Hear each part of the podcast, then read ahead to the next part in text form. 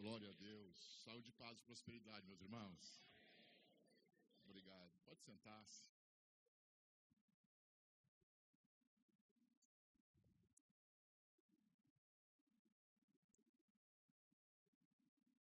Como é bom estar aqui com os irmãos, com pessoas que têm um coração aberto, um coração pegando fogo por servir, por servir ao Senhor. Isso é muito bom. Nosso maior interesse é o interesse do nosso Deus. Aquilo que está no coração dele é o que deve mover a nossa vida e o nosso coração. Se não for dessa forma, nós não estaremos vivendo para Ele. Estaremos vivendo para nós mesmos, buscando os nossos interesses, vivendo as nossas prioridades. Eu acredito sempre, eu digo isso para o missionário Moisés, que a cada conferência um ciclo está terminando e um novo ciclo está sendo aberto. Uma nova temporada está sendo aberta para os irmãos a partir desta conferência. Não sabemos se ele vai fechar na próxima conferência, não sabemos se ele vai fechar na conferência de 2000 e quatro, nós sabemos que um ciclo começa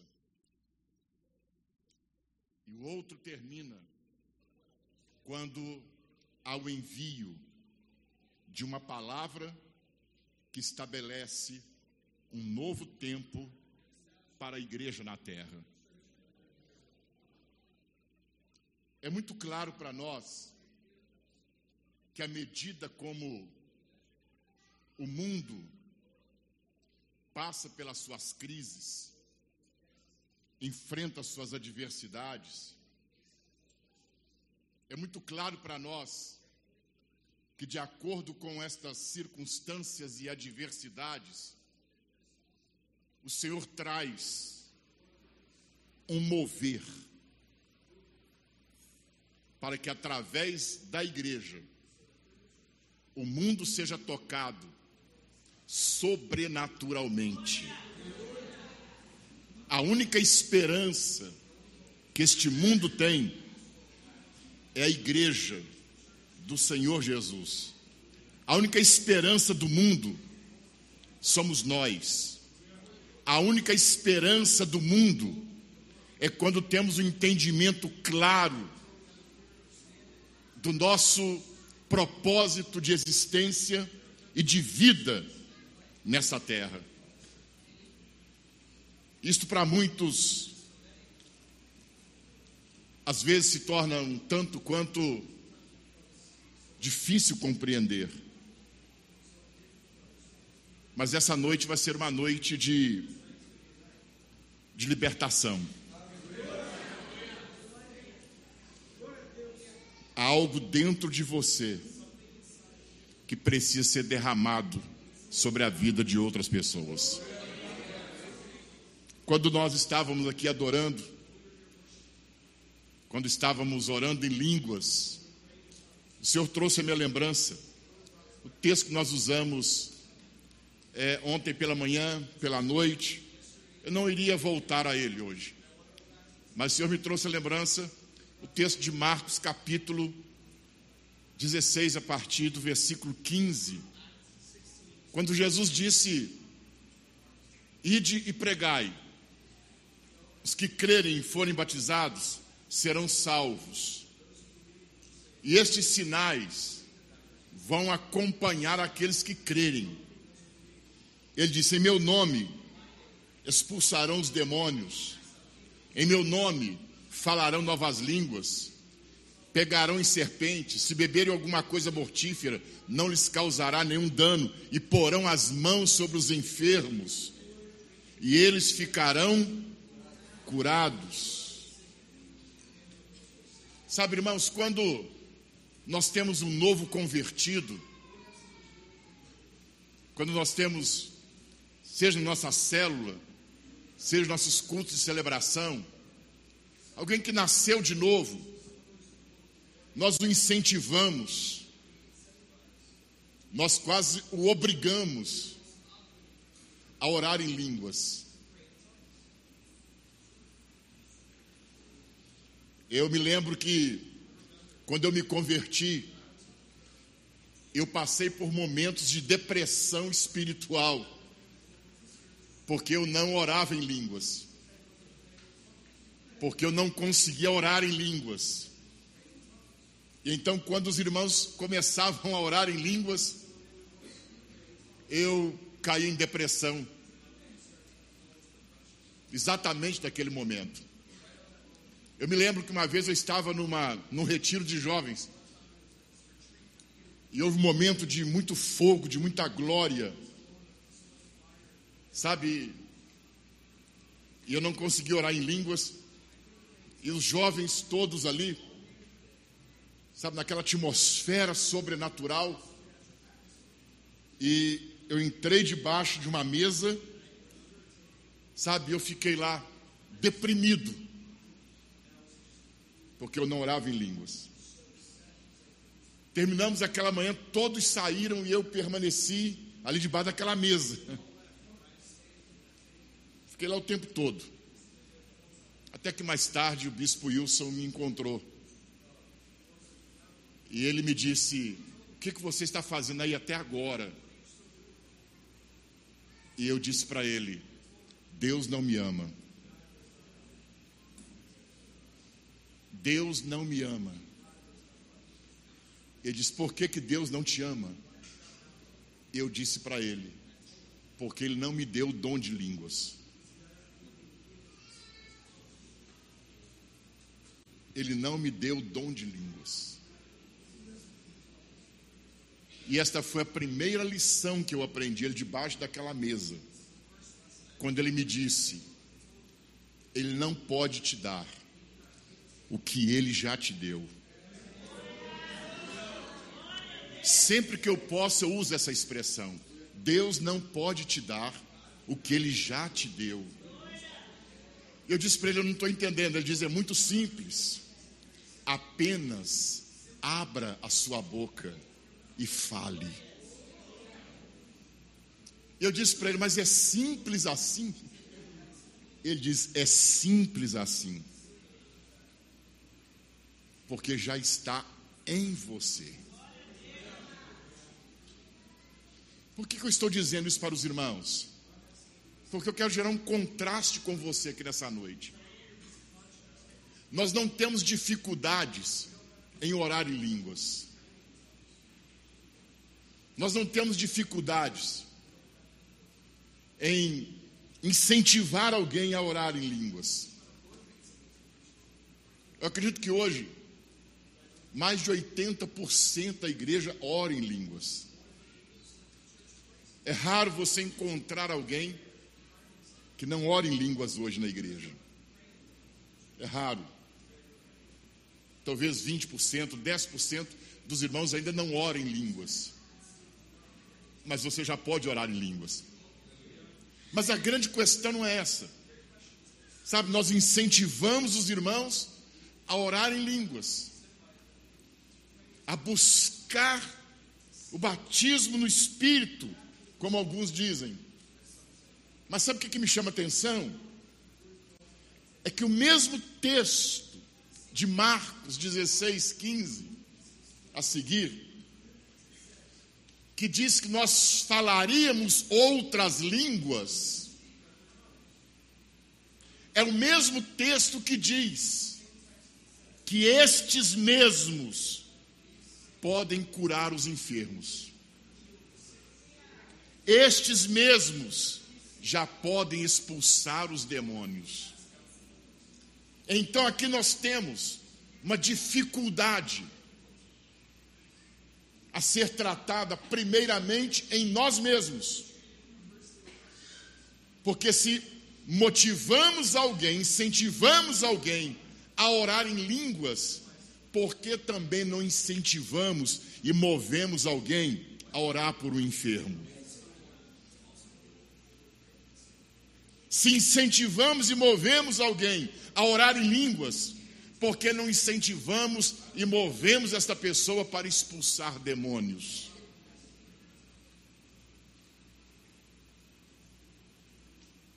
Orar em línguas, curar os enfermos, expulsar os demônios, está, está no mesmo texto. Não estão separados por um tempo, são habilidades espirituais que recebemos instantaneamente após o novo nascimento. Quando entendem isso, digam amém. Há muitos milagres que o Senhor quer fazer através das suas mãos. Você vai entender por que, que eu estou fazendo essa introdução em breve.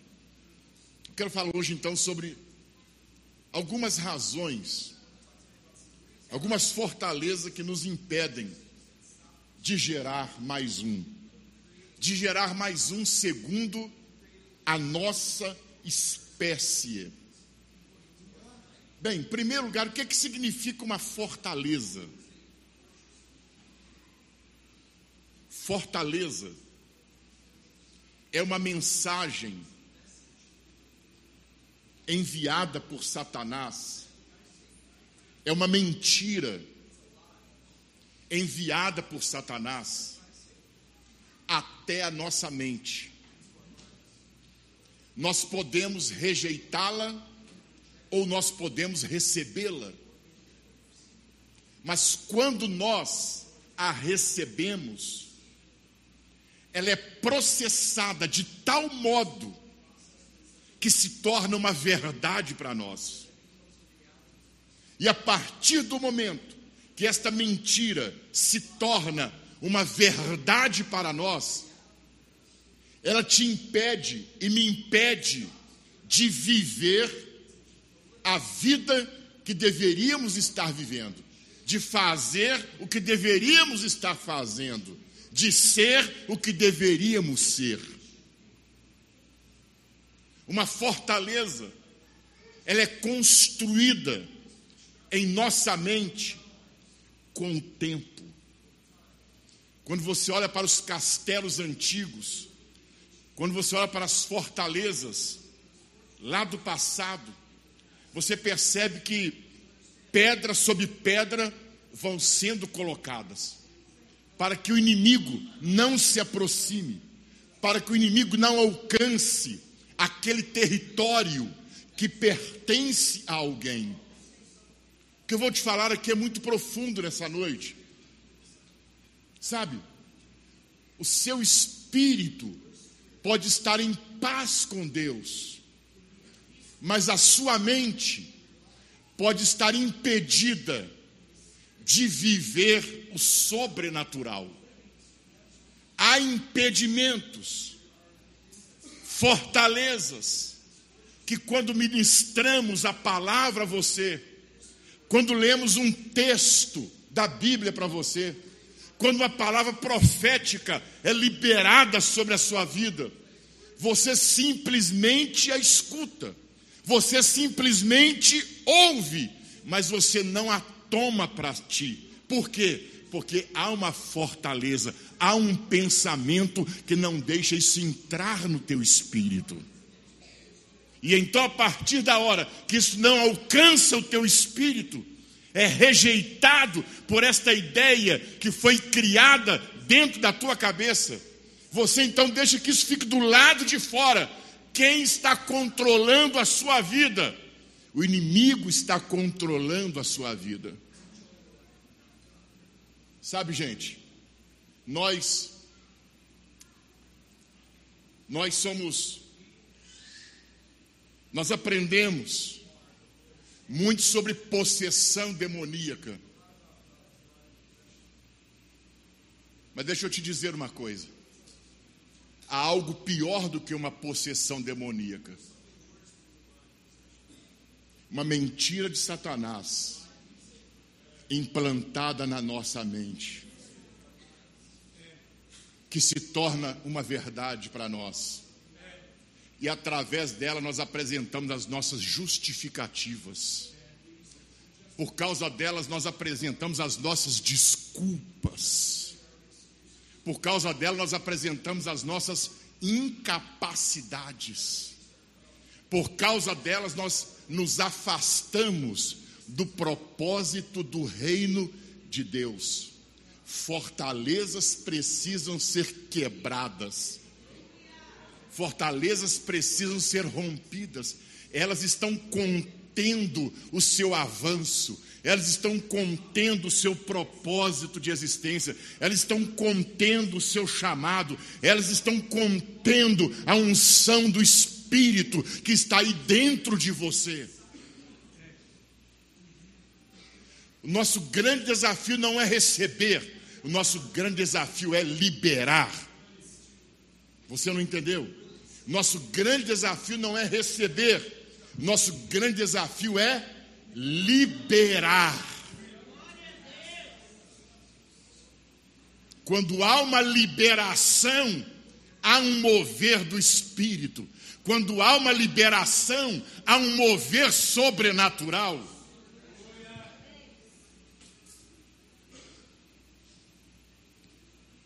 Você precisa romper com isto. Alguns anos atrás nós usávamos um termo na igreja, Moisés, que dizia assim: olha, você tem que se desarmar. Alguns irmãos lembram desse texto, desse, desse, desse termo que a gente usava? Quem lembra disso? Não sei se era muito usado por aqui. Na minha igreja falava-se muito isso. O irmão tem que desarmar. O irmão não pode vir armado. O que, que significa estar armado? É estar com uma fortaleza. Ao invés de você permitir que o Senhor acerte o seu coração, você está se defendendo dele. Você está se defendendo da sua palavra.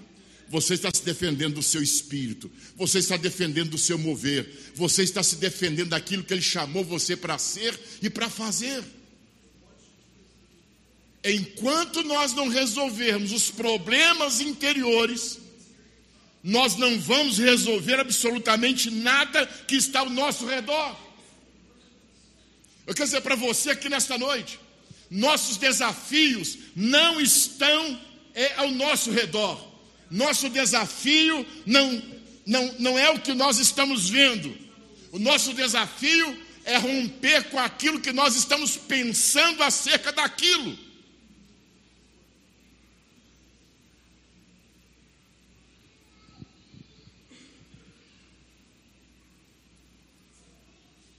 Eu disse para vocês aqui ontem. Me parece que pelo horário da manhã, que é uma dificuldade enorme das pessoas entenderem, das pessoas receberem, dos irmãos aceitarem quem eles são agora que nasceram de novo. Por exemplo, me passa uma lembrança aqui. Me veio uma lembrança.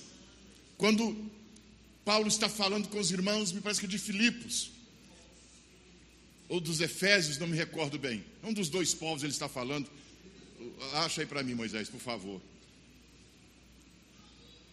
Se você é profeta, você sabe o que, é que eu pensei. Mas Paulo, ele diz algo interessante. Preste atenção nisso. Paulo diz que Cristo ele está sentado nas regiões celestiais. E que Deus colocou debaixo dos seus pés principados e potestades todos os principados, todas as potestades, todos eles estão debaixo dos pés de Cristo.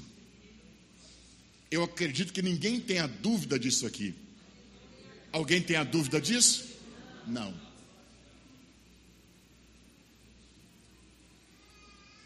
Mais adiante, Paulo diz que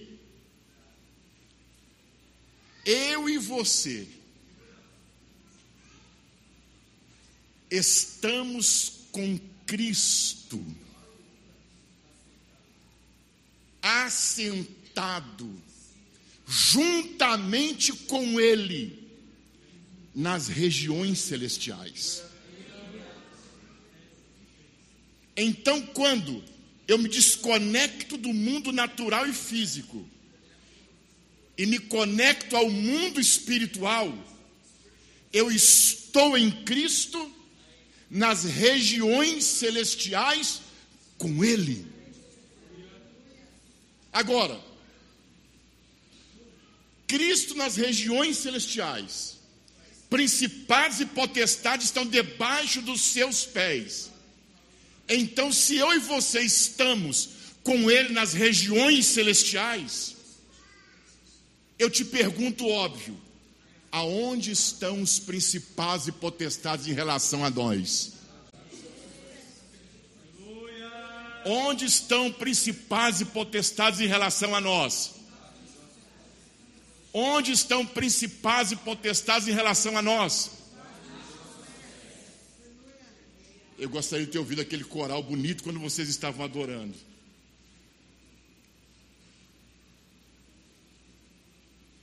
Mas eu acho que a incerteza de alguns não deixaram você falar isso tão forte. Se principados e potestades estão debaixo dos pés de Cristo, e nós estamos nas regiões celestiais com Ele, onde estão principados e potestades?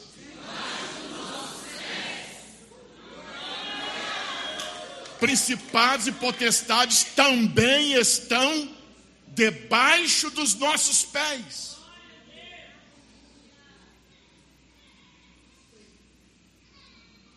Agora eu digo para você, irmãos, note isto. Paulo está dizendo que principados e potestades não estão no mesmo nível que nós.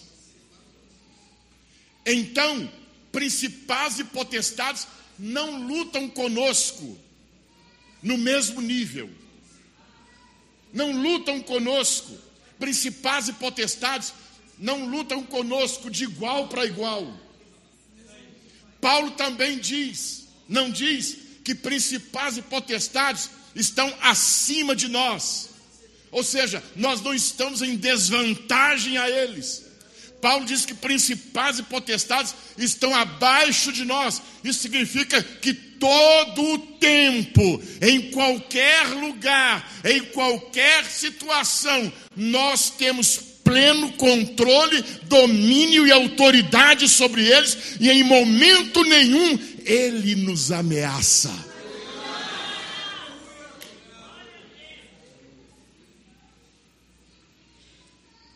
Quando os 70 discípulos retornam, felizes, porque curaram os enfermos, porque expulsaram os demônios, Jesus vira para eles e diz assim: Olha, eu dei a vocês poder e autoridade para pisarem serpentes e escorpiões, e eles não podem eles não podem, eles não podem, eles não podem lhes causar nenhum dano.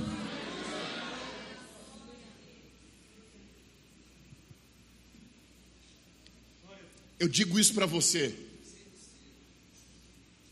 porque é uma fortaleza, uma ideia, um pensamento que controla a vida daqueles que nasceram de novo. Quando são desafiados ao evangelismo, quando são desafiados a liderar uma célula, quando são desafiados a discipular alguém, quando são desafiados a entrar no campo de batalha espiritual, há, uma, há um pensamento de Satanás, há uma ideia do diabo que controla esses irmãos, porque diz, dizem a eles: se você mexer com eles, você não sabe o que você está arrumando para a sua vida. Deixa ele quieto. Não vai mexer em caixa de marimbondo, irmão. Deixa esses demônios para lá e cuida da sua vida. Eu quero dizer para você, você mexendo com eles ou não mexendo, eles sempre vão mexer com você.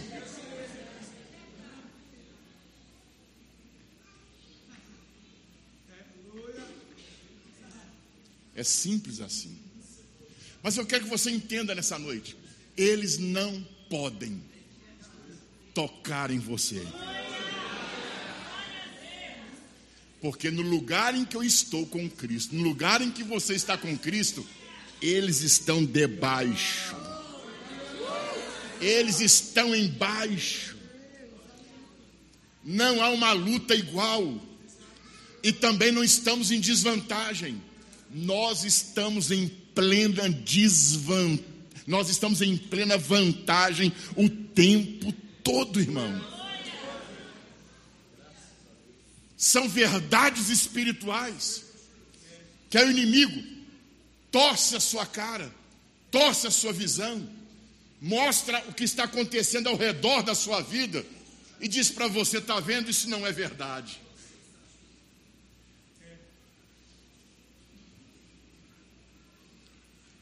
Eu não me importo com o que o diabo faz ao meu redor.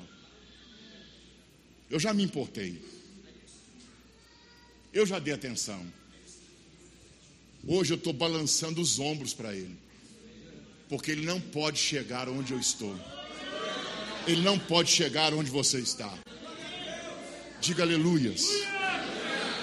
Então, fortalezas precisam ser quebradas, fortalezas precisam ser rompidas para que esta unção ela possa fluir através da sua vida.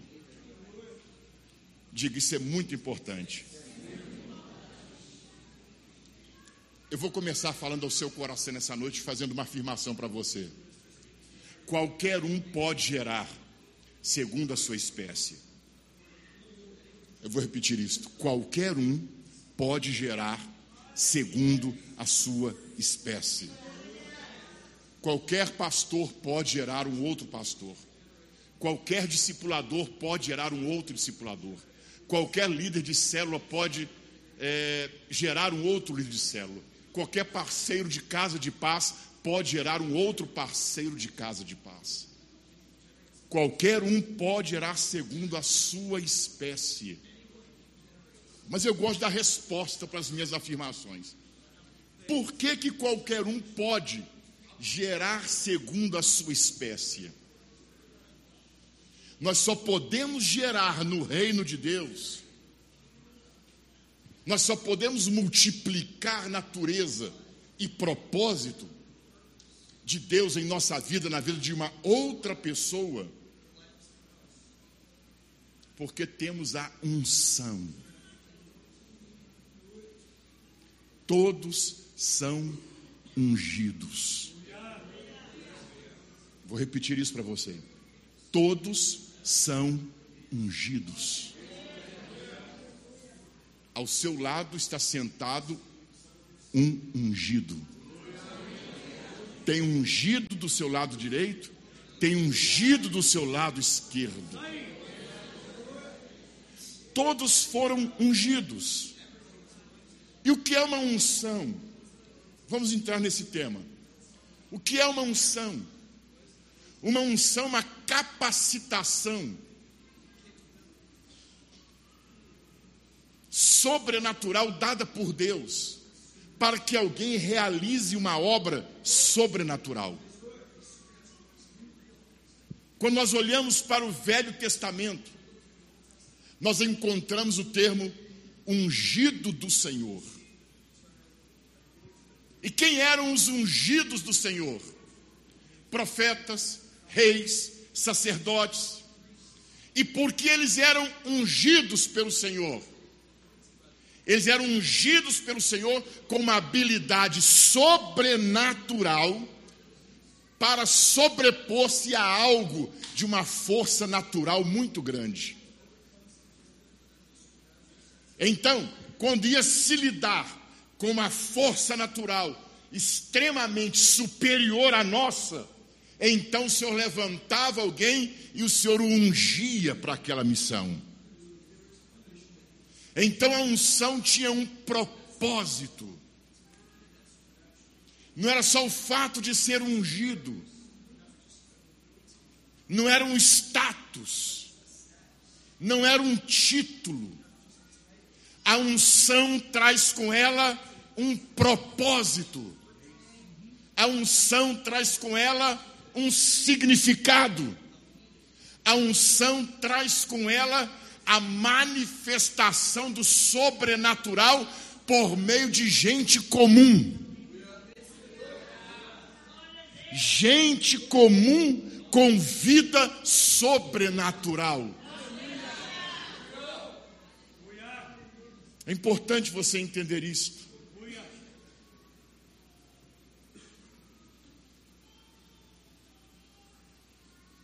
Vamos entender.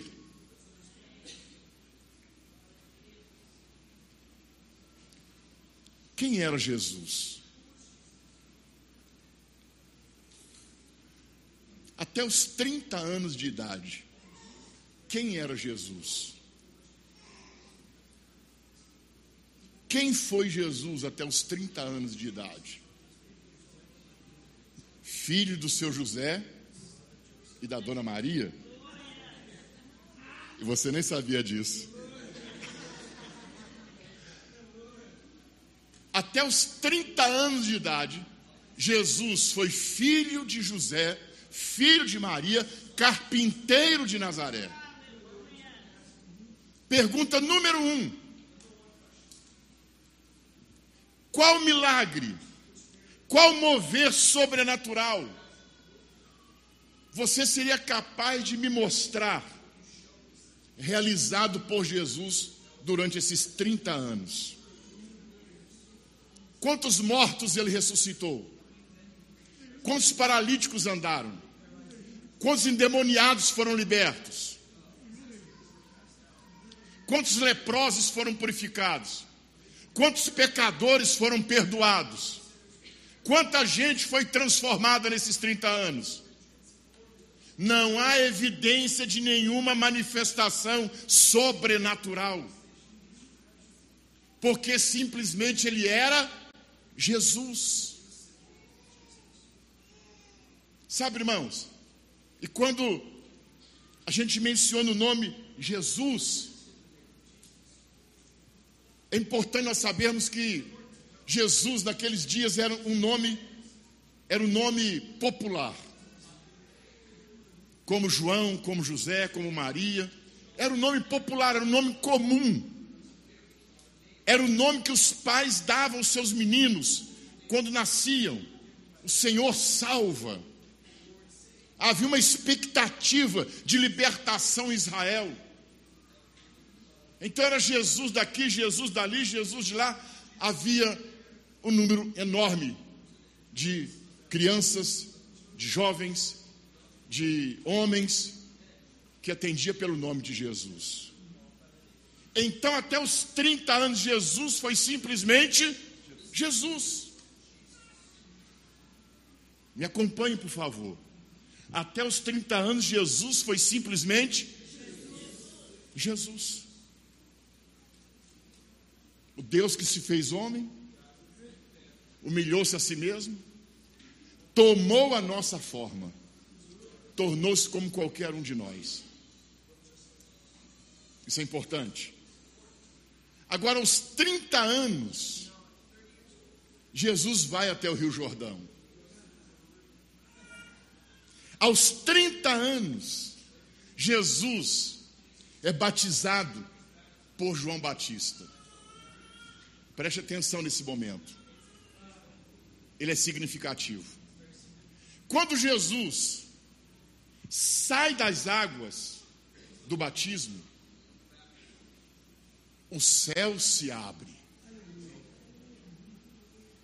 Diga: o céu se abre. E quem vem de lá? Quando o céu se abre, vem o Espírito Santo. O Espírito Santo, segundo os evangelistas, os escritores, desceu sobre ele em forma de uma pomba e pousou nele. Primeiro ponto, pousou no ombro, na mão ou na cabeça?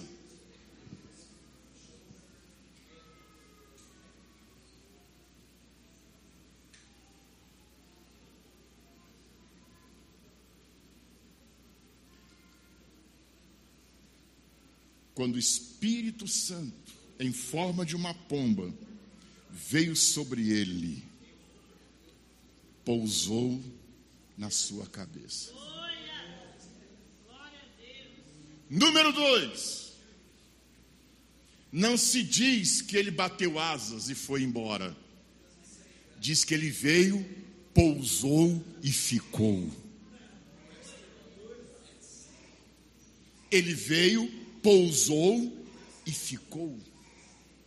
E naquele momento o céu se rasga, e uma voz acho que o mundo todo pôde ouvir. Disse: Este é o meu filho amado. Há duas expressões, uma delas diz: Em quem me comprazo. Outra diz: Este é o meu filho amado, é ele que vocês devem ouvir. Agora, o que, é que nós estamos o que, que nós estamos vendo, irmãos, nesse momento? Preste atenção nisso. Quando o Espírito Santo vem, ele desce sobre Jesus, ele pousa sobre Jesus. E o Senhor diz: Este é o meu filho amado.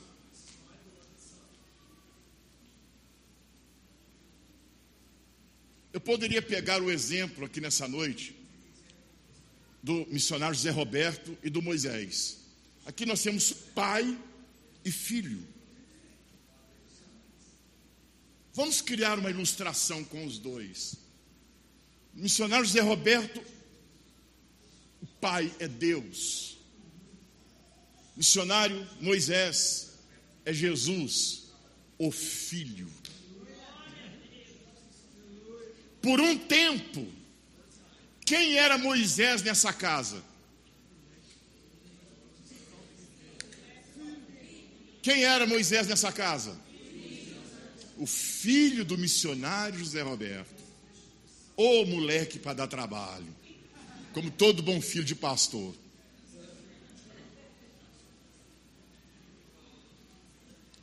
Agora, mesmo ele sendo filho do missionário José Roberto, quem ouvia o que o, que o missionário Moisés falava aqui há anos atrás? Quando o missionário Zé Roberto era o líder da igreja. O que representava o Moisés para a igreja? O que representava a voz dele para a igreja? O que representava o comando dele para a igreja? Que autoridade ele exercia na igreja? Ele tinha poder de instrução? ele tinha poder de liberação, a autoridade dele era zero. Você está falando com Moisés, você tem que falar com o pai dele. Missionário Zé Roberto que resolve as coisas aqui. Moisés não resolve nada, é só o filho do pastor. Mas chegou um dia Entenda isso para você saber o que, que houve nas margens do Rio Jordão. Chegou um dia em que aqui nesta casa, missionário José Roberto chegou para vocês e disse: Irmãos, Agora o pastor desta casa é Ele. Este é o meu filho amado. Agora é Ele que vocês vão ouvir. Que, que nós presenciamos nesse momento? Uma transferência de autoridade, uma transferência de poder. Então, agora, quem procura o missionário Zé Roberto, o que, que ele fala? Fala com Moisés, ele é o pastor da igreja. Porque a autoridade foi dada a outro a autoridade foi transferida a outro. Então, quando nós estamos na margem do Rio Jordão, e o céu se abre, e vem o Espírito Santo e pousa sobre Jesus, irmãos, naquele momento, o Senhor estava, o Rei, o dono do universo, o Criador do universo, estava agora coroando o filho. Até aquele momento ele só era o filho do dono. Até aquele momento ele só era o príncipe, mas agora a coroação o torna senhor.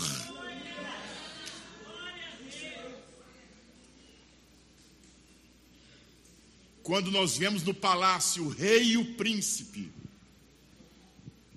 o príncipe tem as suas limitações.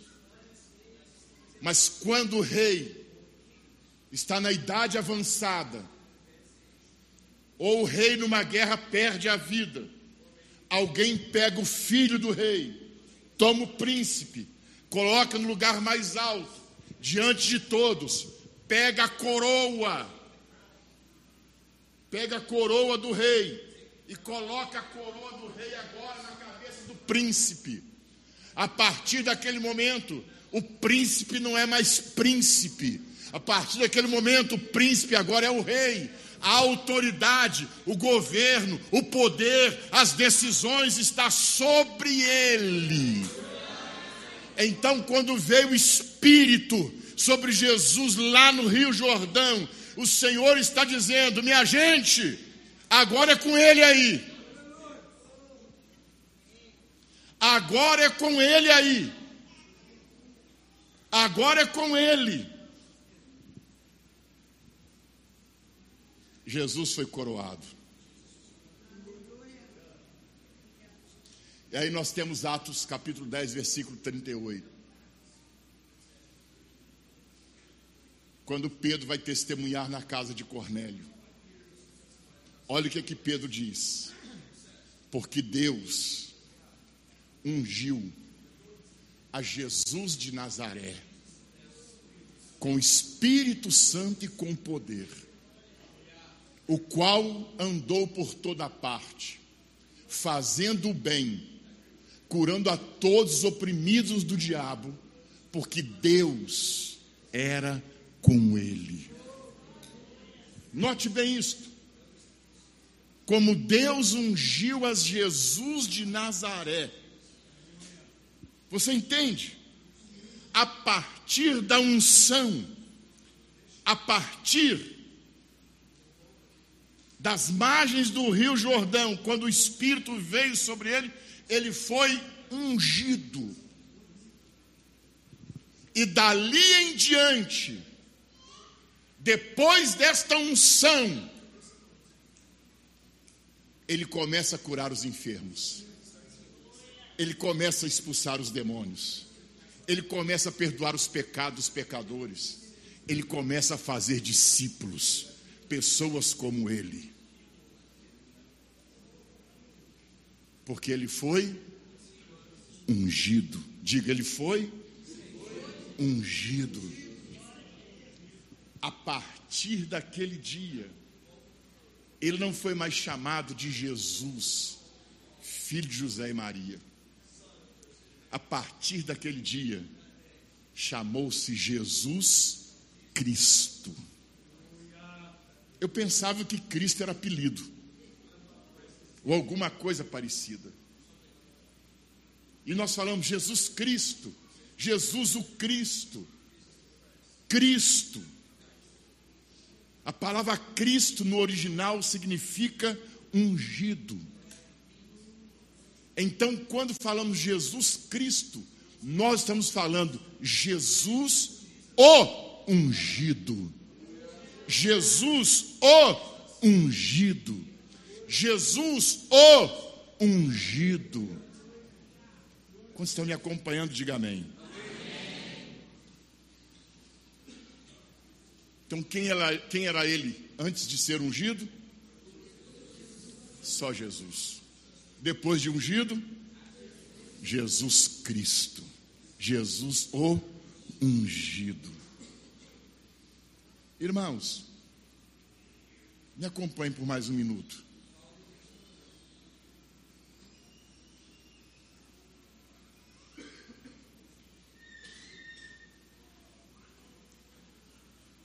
Em Atos capítulo 2, a partir do versículo 1, Atos 2, de 1 ao 3, os discípulos estão obedecendo a uma instrução que receberam de Jesus.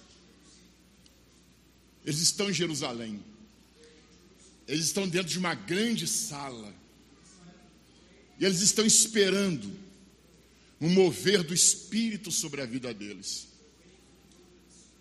Coloca o texto para nós até o 3. Ao cumprir esse dia de Pentecostes, estavam todos reunidos no mesmo lugar. De repente veio do céu um som. Veio de onde? Veio de onde? Uma pomba veio de onde?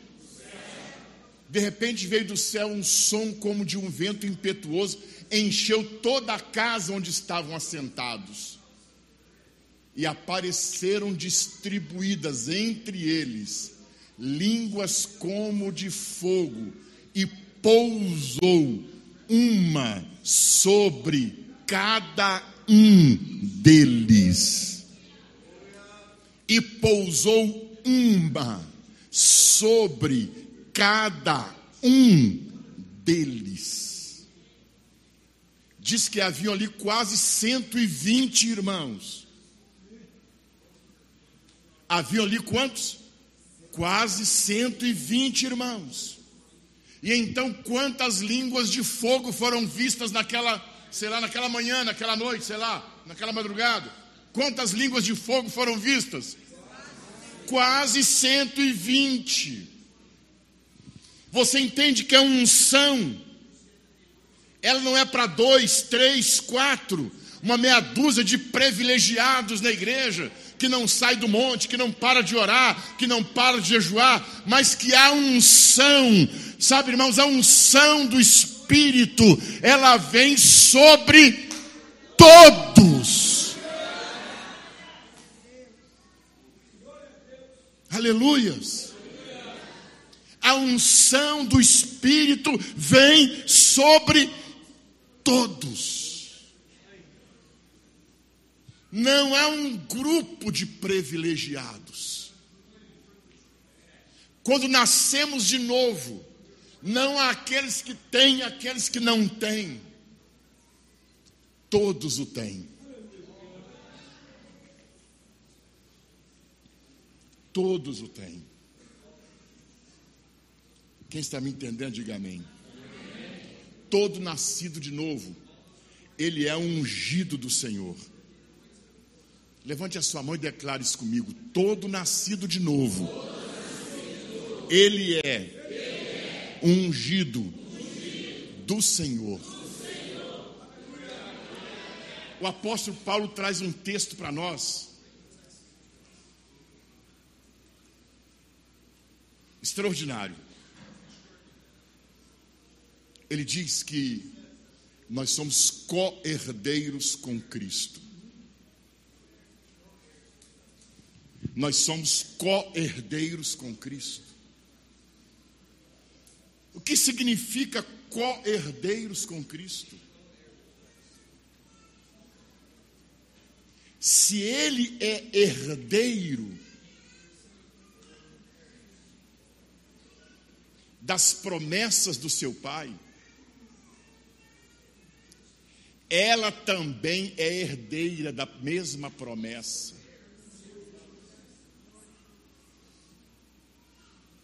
É absurdo que eu vou te falar, mas é a verdade. a mesma promessa que ele herdou é a mesma promessa que ela também herdou. Ele é herdeiro, ela é co-herdeira, ou seja, ela herdou juntamente com ele o que ele herdou do seu pai. Então, se somos co-herdeiros de Cristo, a mesma unção do Espírito que estava sobre ele, esta mesma unção do Espírito, agora está em cada um de nós, está em cada um de vocês, ela está em vocês, a unção está em vocês, e a unção presente, ela não tem limite. Mas a grande tarefa de Satanás é criar e levantar fortalezas dentro de nós para limitar esta unção. Eu estou sendo claro com os irmãos? Satanás não pode tirar a unção, mas ele pode conter a unção.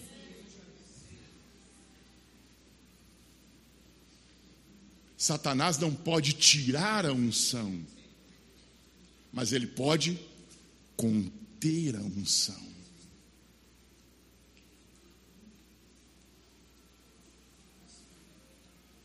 Hoje você está parado num ponto de ônibus, ou você está na escola, você está em qualquer ambiente, e você ouve alguém dizendo assim: Olha, eu estou com uma tristeza tão profunda. Eu estou com uma amargura tão grande. Eu tenho pensado até em morrer. A vida para mim não tem mais sentido, não tem significado, não tem valor. E você está ouvindo. Aí aquilo comove seu coração. Aí você vai lá e diz assim: ô, oh, eu estava ouvindo o que você estava falando aí. Eu conheço um psicólogo aqui em Valadares que é uma coisa tremenda. Não tem ninguém igual a ele. Procura ele. Ele vai ajudar você. Quem está mostrando um caminho natural?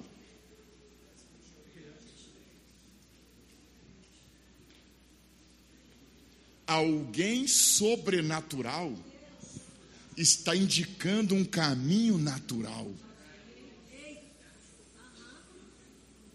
Entende, pastor Débora? A inversão. Ao invés de puxar esta pessoa para o sobrenatural, dizer: Olha, vem cá, eu tenho um grupo de oração. Nós nos reunimos toda quinta-feira, oito horas da noite. Olha, se você quiser, vamos ali no cantinho, que eu já vou dar a primeira sapecada de oração em você.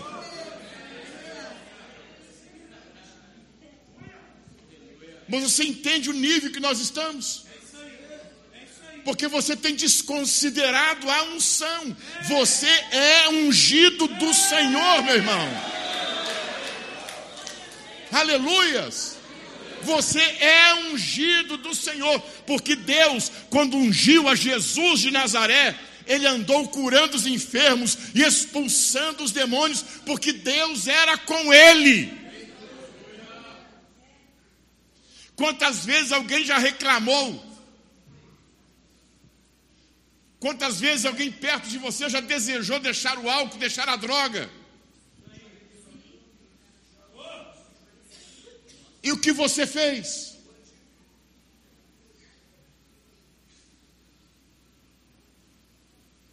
O que, que os ungidos fazem nessa hora? Os ungidos não mostram o caminho do natural. Os ungidos não tiram a esperança, é filho, você está acabado mesmo. Os ungidos testemunham. Os ungidos liberam o poder que há dentro dele.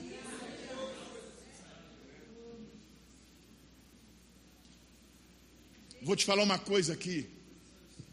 Não estou falando contra, contra a profissão. Eu acho que o mundo natural precisa de habilidades naturais para tratar com algumas das suas adversidades. Mas quando essas adversidades saem do controle do mundo natural, aí temos que entrar no sobrenatural. Eu quero dizer para você que nessa, nessa noite, eu estou aqui diante das pessoas mais importantes e mais valorosos dessa cidade. Vocês são mais importantes do que os políticos dessa cidade, do que a ciência, do que o direito. Eu estou diante dos homens mais importantes e poderosos dessa cidade. Porque todas essas áreas têm as suas limitações. Mas nós não temos limitação. A ciência vai dizer, ele vai morrer disso, mas nós temos a palavra, ele vai sarar. A ciência vai dizer, essa depressão vai acabar com a sua vida, mas nós temos a unção, nós vamos liberar a palavra e vamos dizer para ele: você será liberto e você voltará a viver a vida.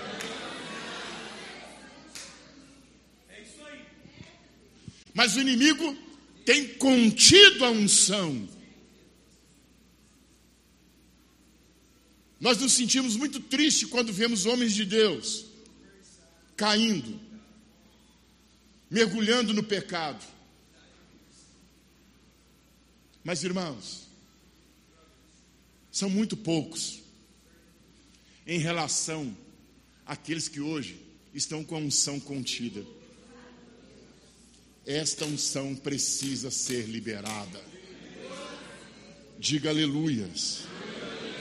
A igreja recebeu do mesmo Espírito.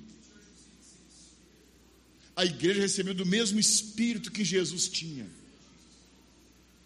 Ele mesmo diz: Eu, quando eu for, eu vou enviar o meu Espírito para estar em vocês e as obras que eu fiz, aleluias, você poderá fazer obras ainda maiores do que estas. Quais foram as obras de Cristo? Curou enfermos, expulsou demônios, perdoou pecadores e fez discípulos. Então, se ele disse que eu posso fazer, pela unção que está em mim, as mesmas obras que ele fez, então é porque eu posso fazer.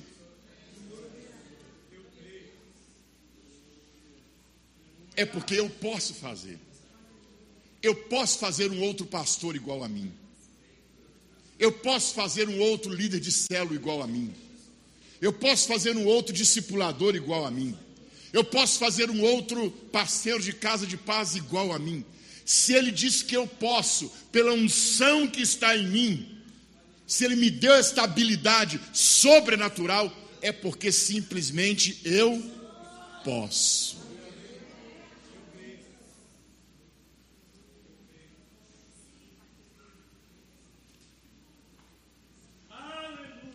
Paulo dizia assim, né, irmãos? Eu posso todas as coisas. Por meio de quem? Por meio de Cristo que me fortalece. Eu posso qualquer coisa. Diga aleluias.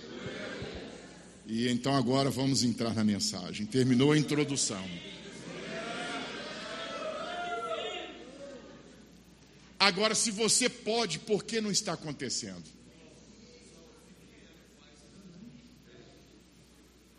Se você pode, por que você não está fazendo? Se você pode, por que você não tem testemunho sobrenatural?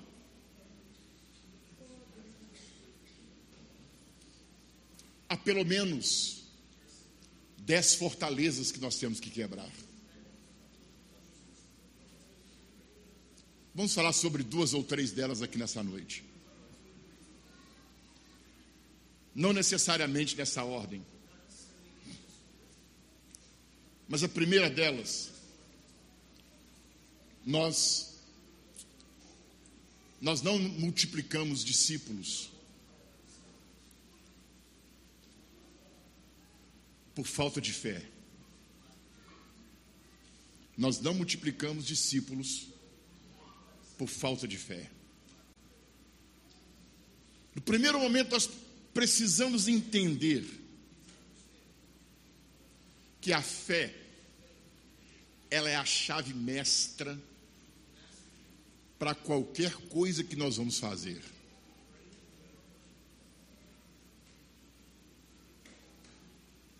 Paulo, em Hebreus 11, 6, ele diz: sem fé é impossível agradar a Deus.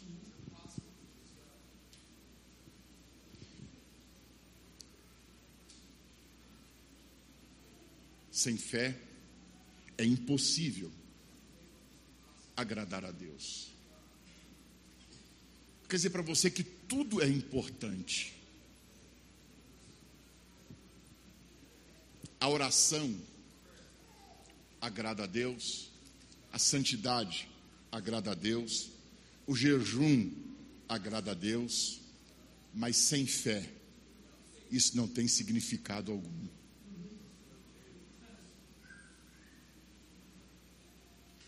Quando eu digo que a fé é a chave mestra para todas as portas, nós entendemos bem o que é uma chave mestra, não é? É uma chave que tem acesso a todas as fechaduras. Você não precisa de uma chave para cada porta. Uma única chave, ela abre todas as portas. Então, quando eu uso esse termo que a, a, a fé é uma, é, uma, é, uma, é uma chave mestra, é porque é impossível nós liberarmos a unção sem a fé. Moisés, eu pergunto para você aqui nessa noite: o que tem nos faltado? Fé ou unção? Segunda pergunta: é a unção que libera a fé ou é a fé que libera a unção?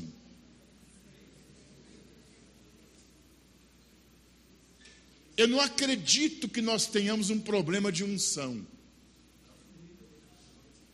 Eu acredito que nós temos um problema de fé. É a fé que libera a unção. Não é a unção que libera a fé. Imagine alguém doente perto de você. Se você resolve orar por esse enfermo, você vai liberar a unção que cura. Mas se você não ora por esse enfermo, ele vai permanecer enfermo. Mas por que você não orou? Sei lá, fiquei com medo.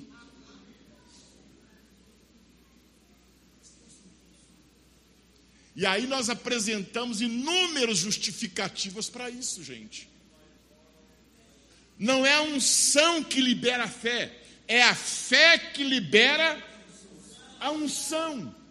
Então a fé, ela é a chave mestra para abrir todas as portas.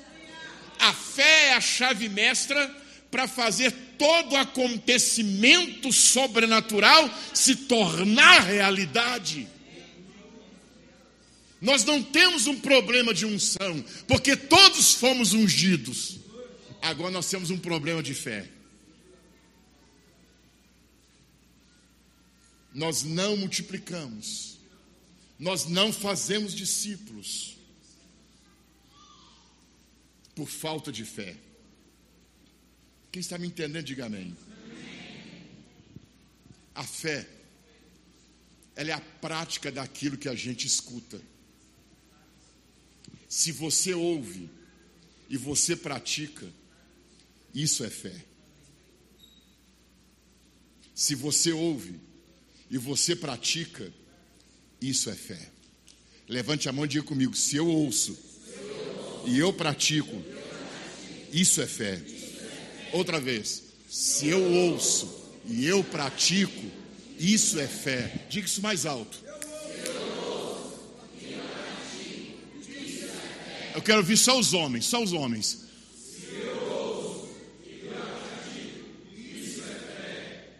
Não, os homens estão com a voz meia fraca. Vocês são mais poderosos. Vamos lá. Levante a sua mão bem alto e diga no 3. 1, 2, 3. Se eu Agora só as irmãs. Se eu ouço e pratico, isso é fé. Não me convenceram. Só as mulheres levante a mão, deixa eu ver. Só as mulheres, bem alto, bem alto. Agora diga bem forte.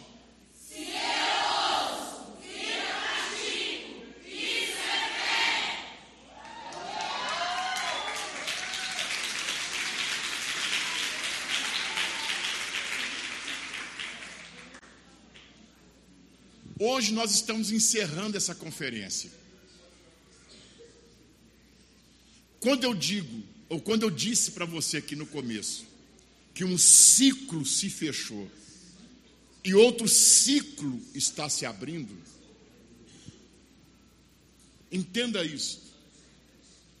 Eu não estou falando de algo que vai acontecer por si mesmo.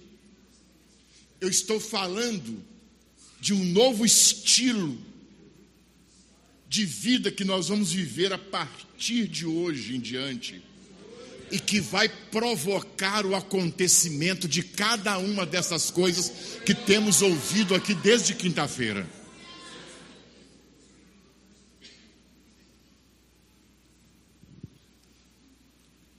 Ontem eu falei um pouco com você sobre a natureza e o propósito da eclésia a natureza e o propósito da igreja.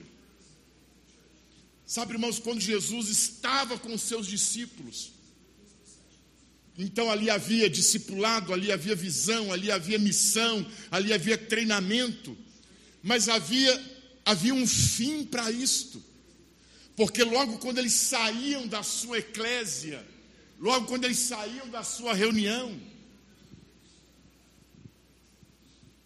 O que era tratado ali dentro acontecia lá fora. Se nós estivermos envolvidos e tomados por esta mentalidade,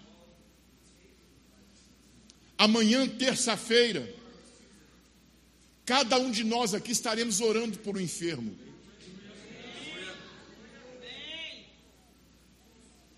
Se tivermos tomados e convictos do que nós estamos ouvindo aqui é a verdade, a partir de amanhã, você que lidera uma célula, você já tá, estará tomando irmãos daquela célula e treinando esses irmãos para serem líderes como você. Você estará levantando um parceiro de paz para formar uma dupla, para ir de casa em casa. É isto que evidencia o início de uma nova temporada.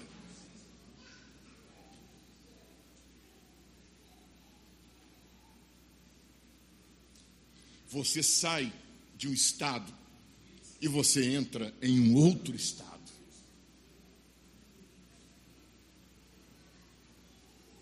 Mas por que não fazemos? Porque nos falta a fé. Fazer discípulo é fé na palavra. Fazer um discípulo é fé na palavra. Em qual palavra? Ide e fazei discípulos de todas as nações. Eu revelo a minha fé nessa palavra. Quando eu tomo alguém e começo a formar nele a natureza e o propósito de Cristo para a vida dele. Eu tenho uma palavra. Cristo disse que eu devo e que eu posso fazer. Então eu posso fazer. Diga aleluia. Sabe, gente, é, é, às vezes nós nos, nos impressionamos com a história dos primeiros irmãos, né, Moisés? A igreja primitiva como aqueles irmãos nos impressionam, como que a história deles nos impressiona, como eles expandiram o reino de Deus, como eles avançaram em territórios, sabe, que eram completamente opostos ao reino de Deus. Um dia Paulo escreve uma carta e diz aos irmãos que estão na casa de César, dentro do palácio romano, inimigo da igreja, perseguidor da igreja, mas lá dentro do palácio romano, lá está a igreja do Senhor se reunindo. E Paulo diz: a igreja que está na casa de César, debaixo do nariz dele. Enquanto ele está procurando cristão lá fora, eles estão crescendo dentro da casa dele.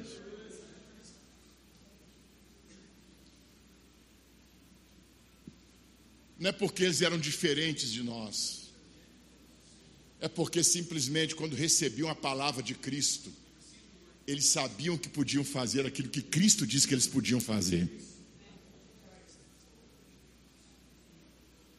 Hoje nós podemos fazer o que Jesus disse que nós podemos fazer.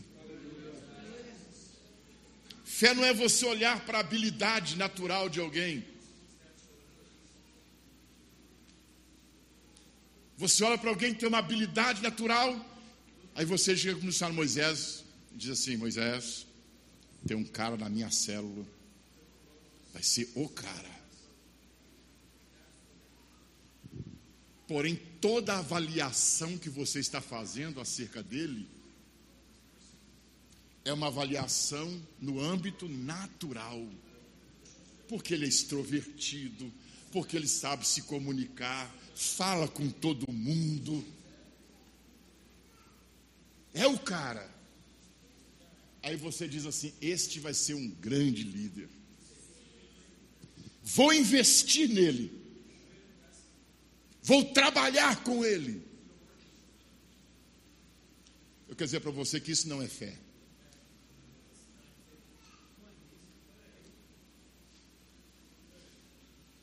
Fé é você olhar para aquele drogado, desgraçado, miserável, perturbado, endemoniado que entrou na tua célula hoje, pensando que estava numa discoteca, estava numa célula,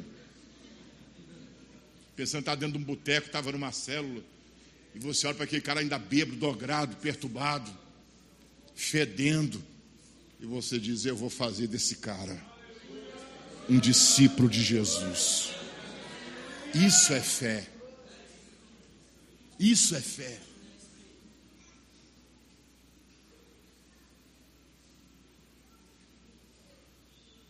A fé não está baseado no que você vê.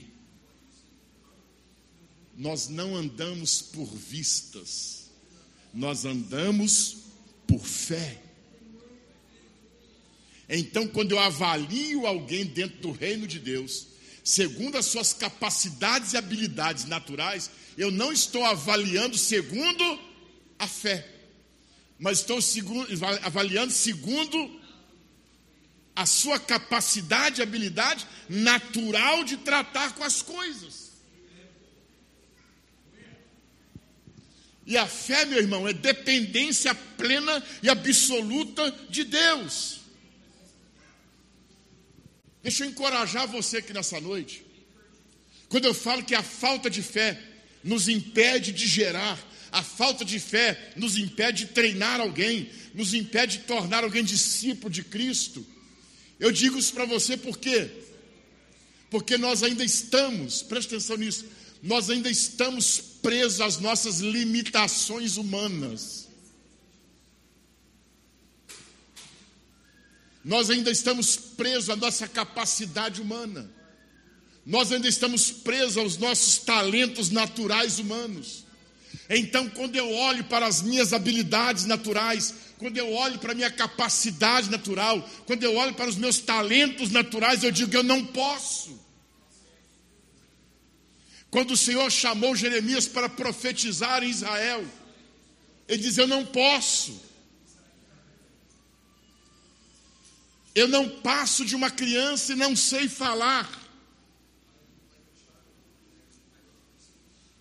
Jeremias estava entendendo, ou entendeu, ou entendia, sei lá, que a profecia não era dada por um espírito de unção, mas que era dada pelo talento, habilidade da comunicação que o ser humano tem um com o outro, a capacidade oratória, a capacidade de falar.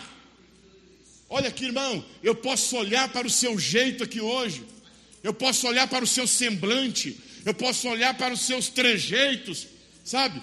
E eu posso falar muita coisa boa e muita coisa ruim da sua vida.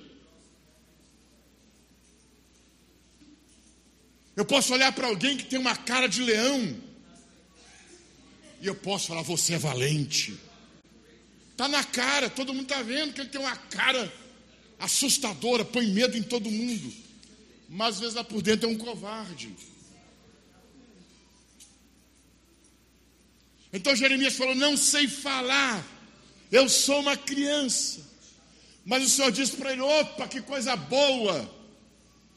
Eu realmente preciso de alguém que não sabe falar, porque assim eu posso colocar a minha palavra na boca dele. E ele não vai dizer assim de Jeremias, ele vai dizer assim diz o Senhor. Sabe, Moisés, hoje de manhã eu estava meditando um pouco sobre isso.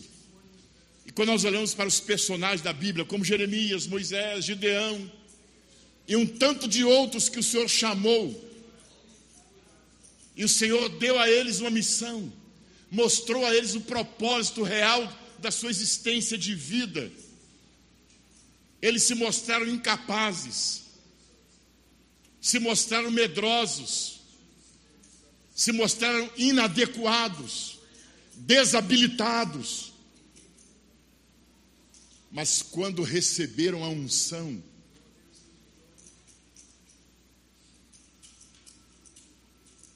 eu não ouvi mais Moisés dizendo que não podia ir ao Egito quando receberam a unção, eu não vi Jeremias dizendo que era mais uma criança. Quando receberam a unção, eu não vejo Gideão dizendo que não podia mais lidar com aqueles com aqueles inimigos que invadiam a sua terra e levavam os seus bens embora. Antes de recebermos a unção, nós confiamos na nossa habilidade. E quando medimos a nossa habilidade com adversidade, nós recuamos. Então, nessa noite, quero deixar isso para o seu coração. Você não deve tratar mais nenhuma das situações da sua vida de acordo com a sua habilidade, a sua capacidade, o seu talento. Agora você é ungido. Ungido do Senhor. Então, eu não posso, não consigo, não sou capaz, isto não é para mim. Agora isso não faz mais parte do seu vocabulário.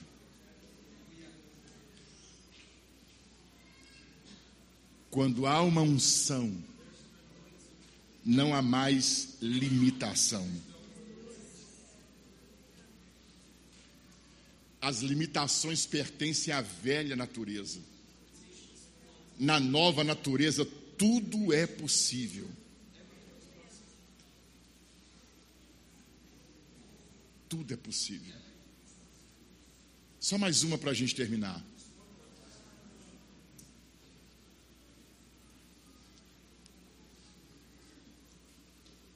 por que, que nós não nos multiplicamos? Por que, que nós não geramos outro semelhante a nós?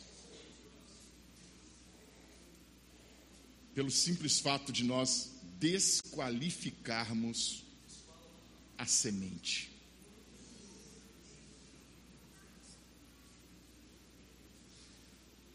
Pelo fato de desqualificarmos a semente.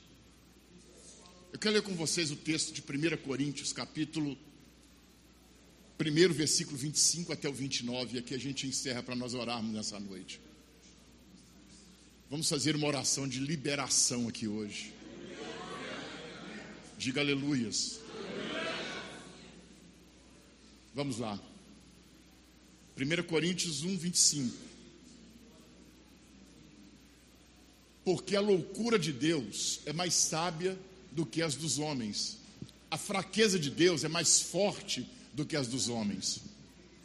Irmãos, reparai, pois, na vossa vocação. Todos têm uma vocação. Diga aleluias visto que não foram chamados muitos sábios segundo a carne, nem muitos poderosos, nem muitos de nobre nascimento. Pelo contrário, Deus escolheu as coisas loucas do mundo para envergonhar sábios e escolheu as coisas fracas do mundo para envergonhar as fortes. E Deus escolheu as coisas humildes do mundo e as desprezadas e aquelas que não são, para reduzir a nada as que são, a fim de que ninguém se glorie na presença de Deus. Diga aleluias. Nós temos uma mania de desqualificar a semente. E eu trato disso numa questão muito pessoal, Moisés. Lá no início da década de 80, quando eu comecei o ministério, e o bispo Wilson, certa vez me chamou e disse: Olha, eu tenho uma reunião aqui na igreja, sábado à tarde. Esta reunião tem pouco mais de 10 pessoas, no máximo 20 pessoas. E eu não tenho, eu não tenho um obreiro para fazer essa reunião. Na época eu estava fazendo faculdade e ele disse: Olha, eu, eu queria que você assumisse essa reunião para mim. Eu falei: Sim, senhor. E comecei a fazer aquela reunião nas tardes de sábado. E essa reunião foi crescendo, foi crescendo, foi crescendo, foi crescendo, foi crescendo. E em poucos meses, nós tínhamos um auditório que não comportava mais as pessoas. Todos os sábados à tarde, nós reunimos 400, 500 pessoas na igreja. E num daqueles sábados nós tínhamos uma reunião de pastores. Depois, a reunião terminava às 5 horas, tinha uma reunião de pastores por volta das 5 e meia. E eu terminei a reunião naquele dia e fui para a sala de cima, no segundo andar da igreja, e lá já estavam os pastores reunidos. E quando eu entrei, o bispo Wilson, antes que eu me sentasse, ele disse: Irmãos, essa reunião que vocês passaram e viram agora, vocês lembram? Tinha dez pessoas. Deus está usando esse rapaz. Ele não era pastor, eu acho que nem consagrado evangelista eu era ainda, era um obreiro. Deus está usando esse rapaz. Deus tem feito coisas grandes aqui nos sábados à tarde. E aí tinha um missionário, muito experiente, E ele estava dirigindo uma outra igreja, a segunda igreja da cidade. Depois da igreja sede, a segunda maior igreja, ele dirigia ela. Ele era um homem experimentado, já tinha pregado em vários países aí da América Latina, etc. Ele olhou para mim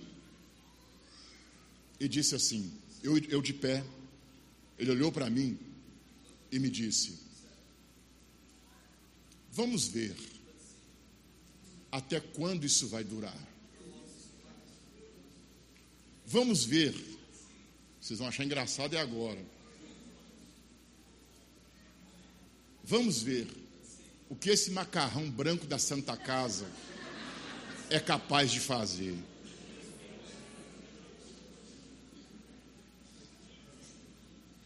Eu pesava cinquenta e poucos quilos. Com essa altura, era um macarrãozinho mesmo. Os irmãos que é mais antigos sabem o que significa macarrão da Santa Casa. Os mais novos não sabem disso. Irmãos, era a refeição dos doentes. Era o macarrão número 5, da grossura de um dedo, que vinha numa água branca, que se olhava para aquilo, irmão, o doente ficava mais doente ainda. Né, irmão? O doente queria morrer, mas não queria comer aquilo. Então aquela água branca, aquele negócio lá, parecia mais uma minhoca.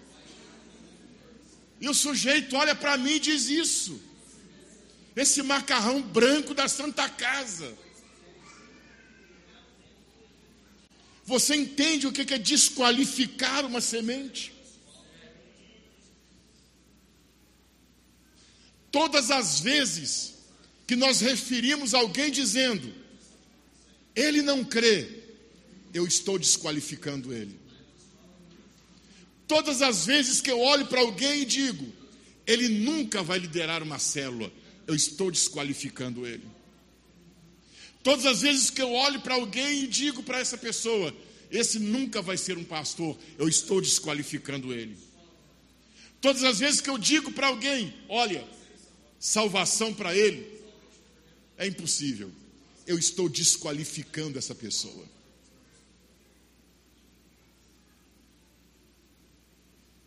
Nós não avançamos, nós não expandimos, porque desqualificamos as pessoas.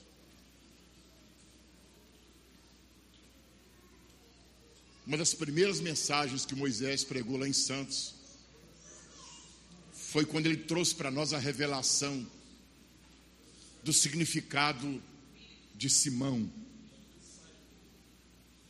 Simão, cana agitada pelo vento.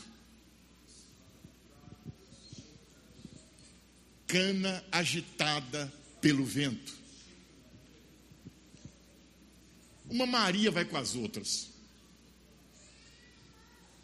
Alguém inseguro, não confiável, que muda de opinião a toda hora, que não é seguro do que fala, que dobra para o lado que o vento sopra você não sabe como vai encontrá-lo amanhã. Mas Jesus não desqualificou. Jesus olhou para ele e disse assim: Olha, você é Simão, você é uma cana agitada pelo vento, mas eu vou fazer de você uma rocha.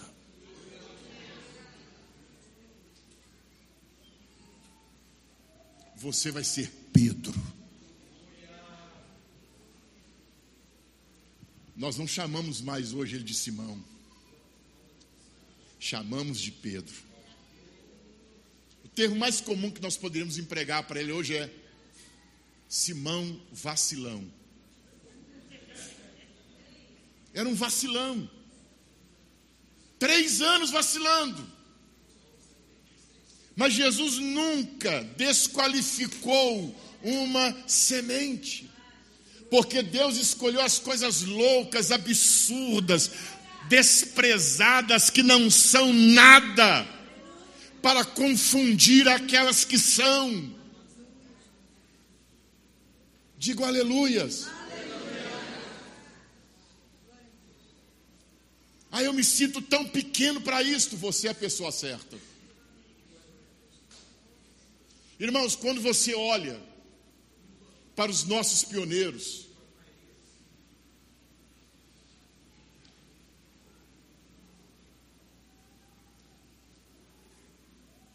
Homens com segundo, segundo ano de, de, de escola. Alguns aprenderam a ler, foi na igreja.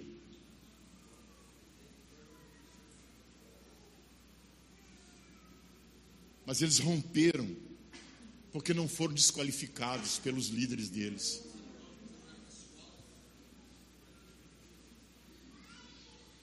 Nós não multiplicamos, nós não geramos outros segundo a nossa semelhança, exatamente porque nós desqualificamos as pessoas.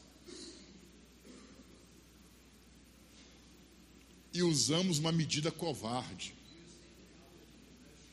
nós desqualificamos ela comparando conosco.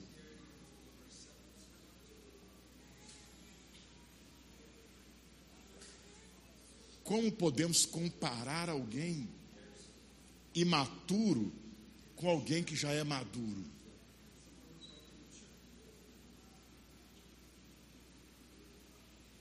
Senhor, me dá os incapazes. Senhor, me dá os loucos. Senhor, me dá os doidos. Senhor, me dá os malucos. Senhor, me dá os que não presta. Os desprezados. Porque são estes os que não são nada, os que não se sentem nada. São eles que vão tocar o mundo. Eu quero desafiar você a partir desta conferência a virar a chave da sua vida espiritual. Eu não sei se você está muito embaixo e precisa vir para cima, e não sei se você está grande demais e precisa diminuir. Mas alguma coisa precisa acontecer com você aqui nessa noite, para você viver essa realidade de vida. Que eu estou compartilhando com vocês aqui não é uma utopia, o que eu estou compartilhando com você aqui é a simples e pura verdade do Evangelho de Jesus. Vamos quebrar cadeias aqui nessa noite. Vamos trazer rompimento. Vamos colocar para fora as ideias que nós aceitamos de Satanás aqui hoje, para que a unção possa ser liberada e assim vamos tocar nessa cidade, vamos impactar esta cidade, vamos alcançar esta cidade. Vamos de um em um, mas vamos alcançar um por um. Aleluias. Eu não tenho tempo de fazer isso nessa noite, mas eu quero, dar uma quero deixar uma palavra, uma mensagem aqui, ô Moisés. Quando eu estava em casa, não foi aqui não, eu estava em casa na sexta-feira, quando você chamou os irmãos e os separou para o ministério pastoral. Eu vou te falar o que, é que eu vi de longe. Lá de casa, eu vi isso. Nós vamos orar por eles aqui nessa noite.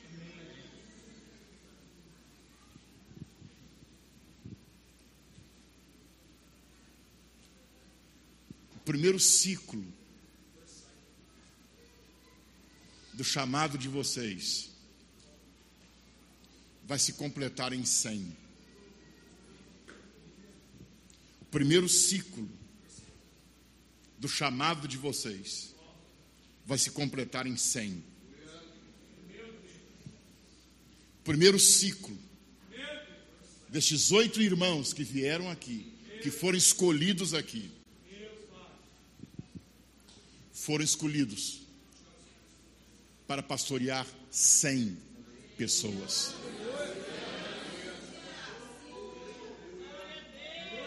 Este é o primeiro ciclo. É a temporada que se abre para eles aqui nessa noite. Líderes de 100. Líderes de 100. Líderes de 100. O propósito de um chamamento é muito claro quando Jesus escolheu os primeiros doze, quando Jesus depois escolheu os setenta, Jesus foi muito claro por que os chamou, Jesus foi muito claro por que os escolheu, Jesus foi muito claro porque deu a eles a autoridade.